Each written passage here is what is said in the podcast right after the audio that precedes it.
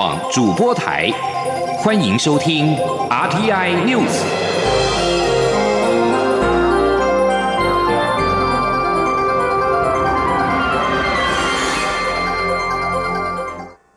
各位好，我是主播王玉伟，欢迎收听这节央广主播台提供给您的 RTN News。今天是二零二零年三月十七号，新闻首先带您关注：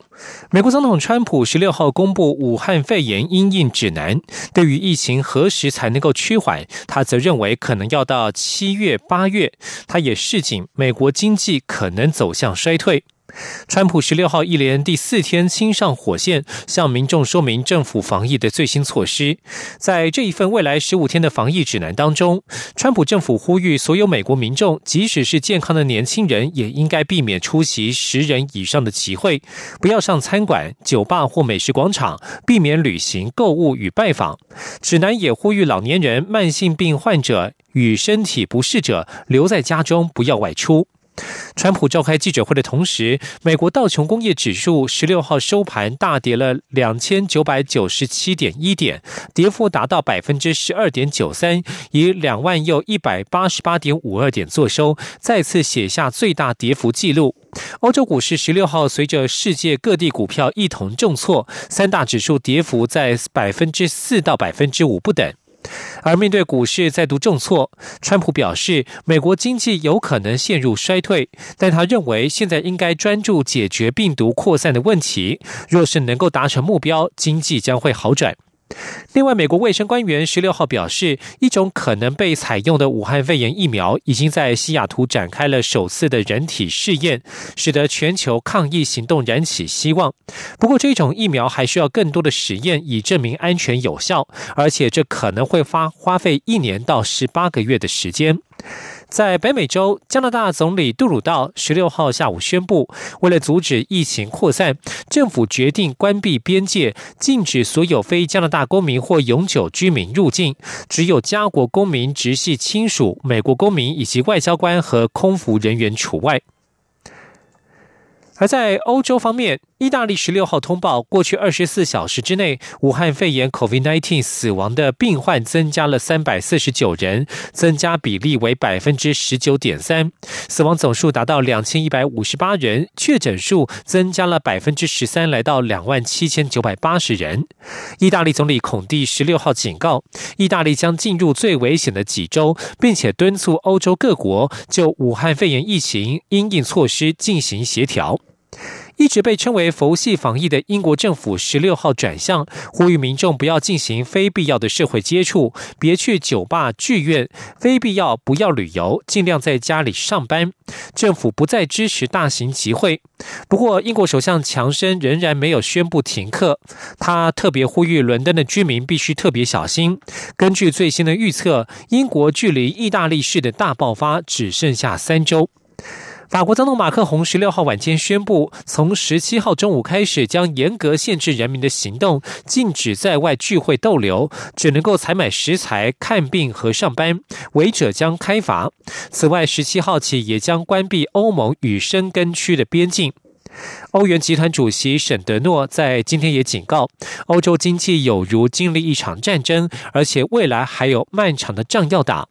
七大工业国集团 G7 领袖在十六号也发布了共同声明，表示武汉肺炎大流行是人类悲剧与全球健康危机，为全球经济带来重大风险。G7 将采取一切必要措施应应疫情，以确保全球经济稳定。关心国内的疫情与出境管制，在十六号，台湾又新增了八起武汉肺炎确诊案例，研判全部都是境外移入。中央流行疫情指挥中心宣布，从今天起，东欧十三国、中东十五国以及一个地区北非五国及中亚九国旅游疫情警示提升至最高的第三级警告。自上述国家及地区入境者，必须进行十四天的居家检疫。吉林央广记者江昭伦的采访报道：国内十六号又新增八个武汉肺炎确诊病例，多数都与欧洲及中东地区疫情脱不了关系。为了加强防疫，中央流行疫情指挥中心除了已公布列旅游疫情提升至第三级的伊朗、匈牙利、捷克、波兰、斯洛伐克、斯洛文尼亚、爱沙尼亚、拉脱维亚及立陶宛等国家外，十七号零时起，进一步将东欧十三国、中东十五国与一地区、北非五国及中亚九国也提升到第三级警告，要求国人应避免到当地所有非必要的旅游。从这些国家及地区入境者，也需要进行十四天居家检疫。指挥中心指挥官陈时中举例，近日土耳其公布该国确诊病例有五例。但台湾一个旅行团到当地旅游，就有五个人检验确诊，这样的几率几乎不可能。显示有些国家没有检验或未真实揭露疫情情况，因此才会决定扩大边境管制国家的范围。陈时中说：“我们也是高度怀疑，有很多的区域，哦，虽然呢，呃，确诊案例公布很多，但是也有很多的区域事实上是没有检验，或是有检验，并没有把真实的情况好来揭露。好，所以我们今天。”就宣布哈，我们到从东欧、中东、中亚及北非共四十二国哈一个地区，啊全部提升至第三级警警示，啊非必要避免前往。陈时中也透露，未来几天针对亚洲地区的边境管制也会有所处理。他强调，过去都是一个国家或某个地区分开做管制处置。但依目前疫情扩散的状况来看，未来恐怕都得大区域范围一并进行边境管制。中国面台记者张超伦台北采访报道。指挥中心在十六号将东欧十三国的旅游疫情提升至第三级的警告，要求国人应避免前往当地所有非必要的旅游。加上十七号、十四号已经宣布的欧洲地区国家，基本上欧洲几乎已经是全境非必要前往旅游的地方。而根据我外交部的国家与地区分类，欧洲地区共列出四十三个国家，目前已经被列为第三级的有三十八个国家，包括了意大利、法国、德国、西班牙等疫情最严重的国家在内。外交部十六号晚间表示，从今天开始，将欧洲相关国家的旅游警示灯号升高为红色，也就是不宜前往，应尽速离境。外交部也从今天起，将十七个国家及地区的旅游警示灯号调升为黄色，民众可以上外交部领务局了解详细的资讯。另外，交通部观光局十六号晚间通报，摩洛哥政府宣布暂停国际航班，台湾有八个旅行团返台班机遭到取消，现在有一百二十四名旅客滞留当地，观光局已经与外交部建立联系窗口，协助处理。对于境外疫情严峻，中央流行疫情指挥中心十七号宣布，从今天起。十六号宣布，从今天起，若是国人仍坚持前往旅游疫情建议等级第三级的国家或地区旅游，返国之后接受隔离或检疫者，不得领取补偿。如果确诊，则会公布其姓名。此外，违反居家隔离或居家检疫等相关检疫规定，同样不得领取防疫补偿，并公布姓名。今天，央广记者江昭伦的采访报道。有鉴于近日国内 COVID-19 武汉肺炎确诊个案都是境外移入，且多与国外旅游相关，为避免民众赴国外旅游不幸染病，造成国内社区防疫压力，指挥中心决定祭出公权力。指挥中心指挥官陈时中表示，从十七号起，国人在指挥中心发布国际旅游疫情建议等级第三级国家或地区后，返国后接受隔离或检疫者，不得领取补偿，并加征必要的费用，费用将另外公布。此外，民众入境填写检疫通知书资料若不确实，除不得领取防疫补偿金，另外也将依《传染病防治法》第五十八条规定及第六十九条第一项，最高处十五万元罚款。另外，针对违反相关检疫者规定，依法罚十到一百万，并将公布其姓名。至于外籍人士自旅游疫情建议等级第三级地区来台，也必须支付相关必要费用。陈时中说：“好，一个就是说你哈，就是违反规定的，那明知故犯的。”好，我们不适用我们的防疫补偿好的规规定，那我们要公布姓名，那加征其必要之费用。那第二种是外籍人从这个我们宣布第三级的区域的，好，那我们都会哈要要求要自付，好，必须是费用。那相关费用的明细跟收费的标准，哈，我们在这两天把它定出来，会对外来公布。有媒体质疑，对于违反规定仍坚持到疫情旅游第三级国家的民众，有可能被公布其姓名是否合法。陈时中表示，该措施主要是根据《严重特殊传染性肺炎防治及纾困振兴特别条例》加以处分，避免造成国内社区防疫压力。陈时中说：“我们在上面其实特别条例里面，好，有授授权在必要的情况下，应该第八条嘛，好，有可以公布他也录可以去录影等等的。好，那这里面我们大概是说，一个是他已经违反规定了，好，已经这违反相关规定，那我们才会公布他的姓名。那至于在明知故犯这个，也不会说他去了我们就全部都公都公布，他是要他确诊了以后，好，那我们会公会公布。陈时中表示，过去不希望民众肉搜确诊者的名字，是因为他们也是受害者。现在祭出公权力，是针对已经再三提醒不要去第三级旅游警告地区却还是要去，或违反检疫相关规定的民众不得不做的处分。中国电台记者张昭伦台北采访报道。有鉴于国际疫情升温，指挥中心十六号也表示，考量国家医疗负担，从今天起，自旅游疫情建议第三级以外的国家地区无健保卡的外来人士，如果入境之后出现咳嗽等症状，除了必须自付门急诊医疗费用之外，也必须支付相关的检验费用。如果确诊感染感染武汉肺炎的话，则是由政府负担医疗费用。台北市一名男高三生自希腊返国之后确诊武汉肺炎，让国内出现了班级停课的首例。中央流行疫情指挥中心宣布，禁止全国高中职以下师生出国，直到这学期结束。指挥中心也宣布取消非必要出国旅游者的隔离补偿金。对此，民进党立委钟嘉宾表态支持，认为指挥中心应该尽速盘点国内的医护资源，做出合理限制，以减轻负荷。国民党立委林奕华也表示，学校有群聚风险，限制出国实属合理。不过，时代力量立委邱显志则担忧，干预人民出国恐怕不符合法律明确性原则，应该谨慎而行。前天记者刘玉秋的采访报道。台湾对武汉肺炎的防疫超前部署，但近来新增多起确诊病例，都是因出国旅游的境外移入个案。中央流行疫情指挥中心宣布，对直译到被列为第三级警告的国家旅游者取消隔离补偿金。多个县市政府也寄出师生出国禁令。对此，民进党立委钟嘉宾表示赞同，认为指挥中心应秉持现在得到的社会信赖跟专业，尽快就国内医护所能承受的资源，做出合理。的限制以减轻负荷。至于何种为必要或不必要的出国形态，需要统合后拿出具体配套。他认为合理的限制措施能有效因应因出国旅游而确诊所造成的社会不满。疫情指挥中心可以赶快的把这个配套拿拿出来。我想名气可用了，该限制就限制了。但是要在意，大家认为是你是有凭有据的嘛？你是基于我们的医护人力的这个能量所能适应的。好，使用的限度，你做必要的、合理的限制，这个我想大家会支持。国民党立委林奕华也认为，学校有高群聚感染的疑虑，再加上现在是学期间，限制师生出国实属合理，也支持政府明列哪些高风险地区不宜前往，以免造成健保负担。说明明这些国家都已经说尽量不要去了，不要去，但去了，哎，要回来还要用纳税人的津贴来给隔离呃隔离津贴，这个我觉得也会造成第一个是预算浪费，第二个是到时候万一真的又有。状况，那就真的造成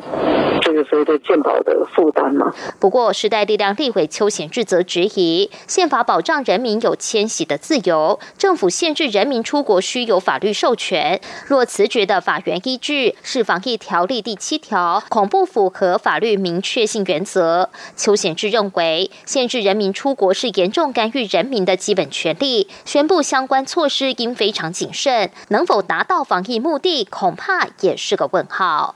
中广电台记者刘秋采访报道。防疫当前，中国仍有行动对台湾施压。我国防部十六号表示，共军空警五百歼十一等型军机十六号晚间七点在台湾西南方海域执行夜间飞行训练，期间曾经接近台湾防空识别区，空军侦巡机升空监控实施广播驱离之后，中共军机飞离。国防部指出，对于台海周边海空域状况均能充分掌握与应处，预起国民放心。而根据国防部公开的讯息，共军是首次在夜间扰台，过去相关的行动都是发生在白天。美国国务院近日召见中国驻美大使，抗议中国政府暗示二零一九冠状病毒是美军带进武汉。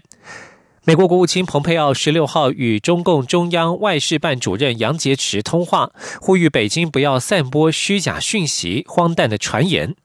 美国国务院发言人欧塔加斯十六号发布新闻稿表示，美国国务卿蓬佩奥与中共中央外事办主任杨洁篪通话，对于北京试图将二零一九冠状病毒 （COVID-19） 病毒病毒疫情怪罪到美国身上一事表达强烈反对。欧塔加斯指指出，蓬佩奥在电话当中也强调，现在不是散播虚假讯息以及荒诞传言的时候，世上所有国家都该一起对抗新型冠状病毒这个共同的威胁。这里是中央广播电台。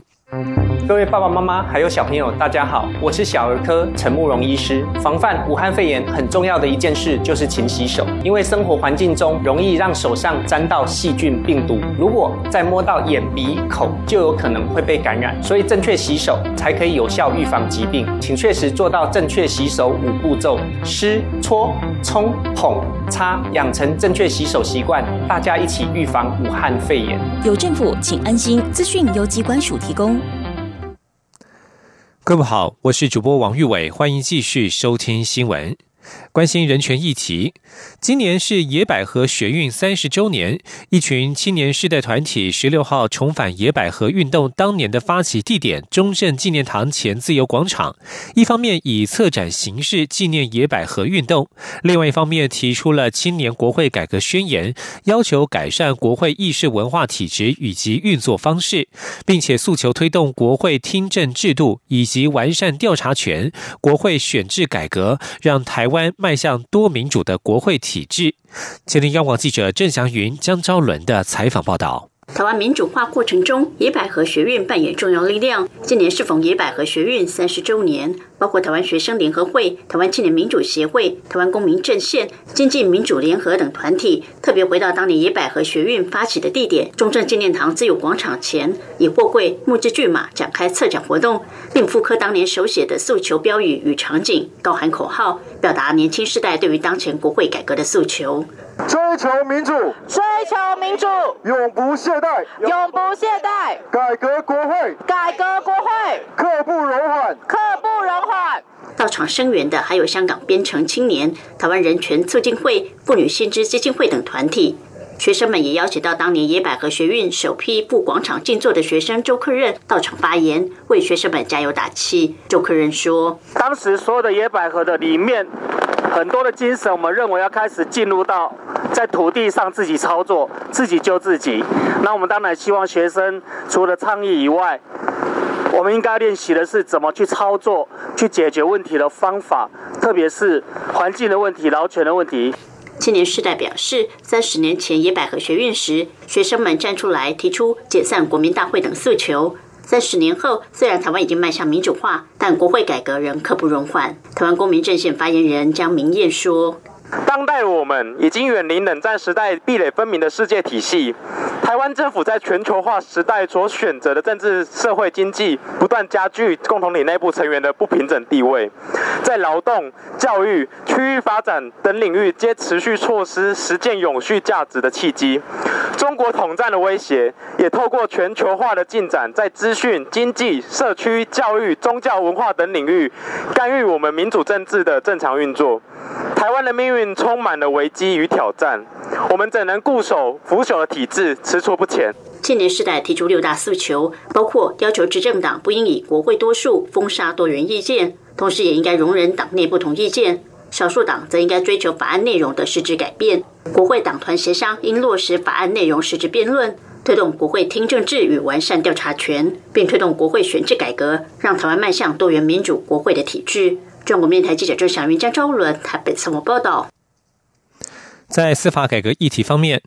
司法改革今天提出了第五次的半年进度报告。司法院长许宗力在致辞时表示，近三年来，民众对于法官的信任度逐年上升，不信任度则是逐年下降。未来的改革工作最重要的就是推动国民法官制度完成立法，以及金字塔型诉讼程序及组织的结构改造。今天记者欧阳梦平的采访报道。司法院十六号上午举行司法改革第五次半年进度报告记者会，由司法院长许宗力、行政院政务委员罗秉成及法务部长蔡清祥共同主持。根据司法院的报告指出，司法院在过去半年促进劳动事件审判专业化，修正刑事诉讼法，保障被害人的权益，设置商业法院，妥速解决商业纷争，推动金字塔型诉讼制度，强化对法官及检察官的监督淘汰，以及让破险。少年去标签化等，在法务部的部分，则推动国民检察审查会制度，改善检察官评鉴与淘汰制度，加强科学建识，落实律师淘汰制度，落实防逃机制，对毒品使用者运用多元处遇，戒除毒瘾，修法加重儿虐刑事责任，推动犯罪被害人的保护及知情权，以及推动狱政革新等。至于未来半年的司改规划，首要就是完成国民参参与。刑事审判制度的立法与推广，司法院院长许宗立指出，国民法官是民众最知道也是最有感的改革。有七成民众认为可以增加对司法的信任度，也分别都有九成以上的民众认为可以让审判过程更加公开透明，以及让人民更了解法院的审判程序及判决内容。司法院会努力和立委们沟通，希望国民参与刑事审判法能够在这会期通过。至于在野党及民间团体，仍呼吁应该采陪审制。许宗立指出，根据民调，有超过八成的民众希望与法官共同决定，尤其是曾经参与模拟法庭的民众，更有约九成五支持参审。他表示，要找出一个制度综合陪审及参审相当困难，但其实目前采行的国民法官制度已经有一些陪审制的精神。他说：“比方说，我刚刚说过，我们国民法官是怎么组成？”我们其实呢，这个就跟美国的这个陪审团的陪审员，他们是怎么的产生呢？那个制度基本上是可以说已经是一模一样哦。那么当然，这个陪审是呃所有的这些呃陪审员由他们单独来决定有罪或无罪。可是我们这个国民法官的成能就不一样，我们是由法官跟这个国民法官呢一起审。一起判。另外，司法院在未来半年也将配合金字塔型诉讼制度的建构，强化诉讼审级功能，持续推动量刑改革，修正刑事补偿法，完善无辜受害者补偿机制，完善刑事没收发还或给付规定，保障被害人的权益，强化鉴定品质，以及尽速订定商业事件审理法的相关执法及配套工作。中央广播电台记者欧阳梦平在台北采访报道。宜兰南方澳跨港大桥在去年十月一号无预警坍塌，造成六死十三伤的重大意外。相关单位虽然在去年十一月提出检讨报告以及惩处建议名单，不过遭到交通部认定就责不足，予以退回之后，至今仍无下文。对此，交通部政务次长黄玉玲十六号表示，将等四月份国家运输安全调查委员会的安全调查报告出炉之后，一并检讨办理。今天，央广记者吴丽君的采访报道。南方澳跨港大桥去年十月无预警坍塌后，除司法单位立即介入侦办，运安会也同步展开安全调查。交通部则责成公路总局委托中国土木水利工程学会进行分析调查。结果今年二月底，公路总局的分析报告送到交通部后，传出报告内容显示，桥顶拱处矛头疑似为按图施工，同时。设计的桥梁梁身不足，以致承重及强度不敌港区重车每日往返折腾。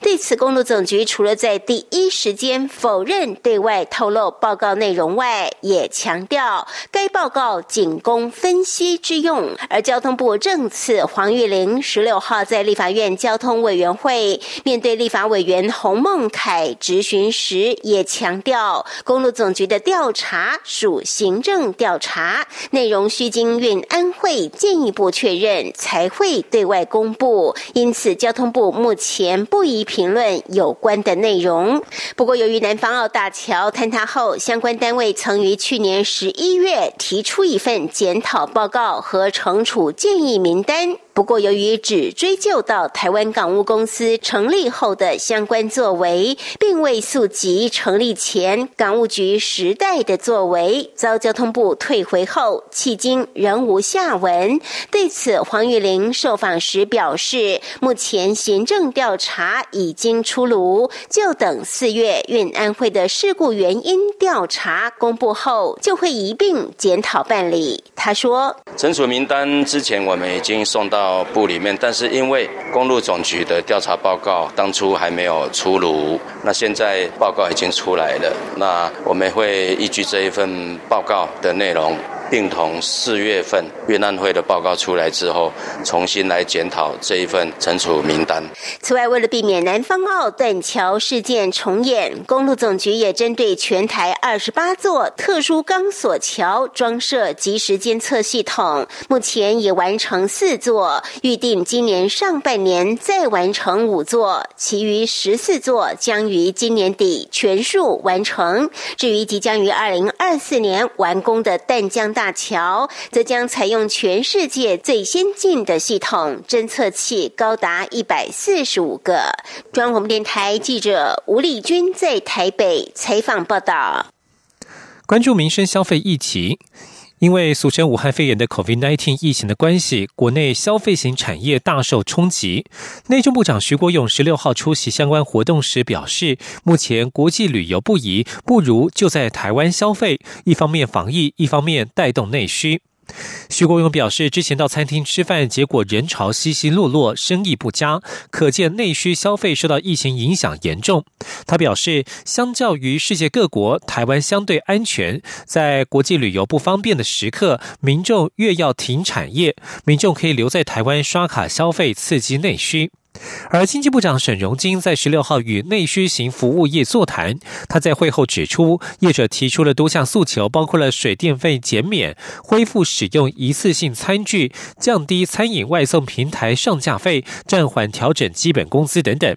至于全国商业总会认为政府六百亿银弹纾困方案杯水车薪，沈荣金强调要先启动纾困，如有不足再向行政院争取。今天，央广记者谢嘉欣的采访报道：行政院政务委员龚明鑫、经济部长沈荣金近期展开一系列产业座谈，倾听产业受武汉肺炎冲击的心声，并作为后续施政参考。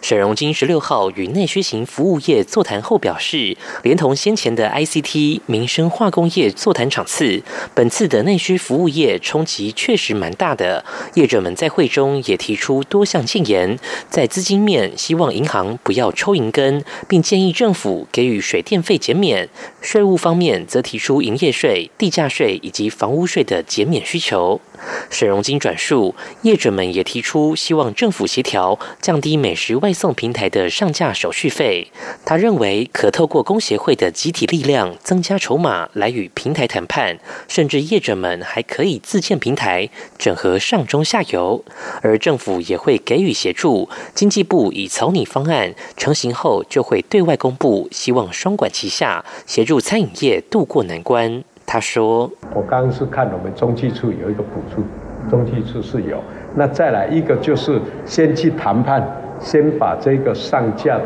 费用、抽成的费用降下来，然后政府来补助。那这样呢就可以省掉，可以多补助一些。我觉得这是好事。”另外，沈荣金提到，业者还希望环保署可以在这段艰困期开放使用一次性餐具，期盼劳动部可以暂缓调整基本工资，给予工时弹性，并建议政府尽早推动振兴抵用券。带头刺激消费。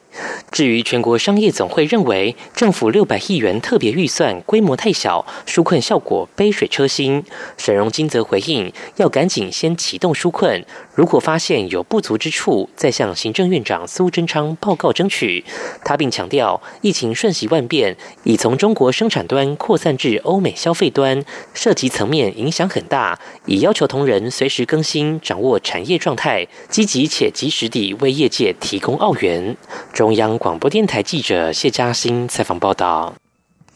而现在，凡是有关人类的活动，几乎都受到了影响。受到疫情蔓延的影响，东京奥运组织委员会在十六号大致上已经决定，二十六号起从福岛县出发的圣火接力活动，将预请民众不要太踊跃到现场加油。东京奥运圣火预定本月二十六号从福岛县出发，将举办圣火出发仪式，考虑采取不开放观众进场观礼的做法。圣火接力活动三月份也预定在立木县群马县举行，届时也可能预请民众尽量不要来加油。二零二零东京奥运圣火点燃仪式本月十二号在希腊奥林匹亚举行，受到肺炎疫情影响，禁止民众入场观礼，创下奥运史上首度没有民众观礼的奥运点圣火点燃仪式。以上新闻由王玉伟编辑。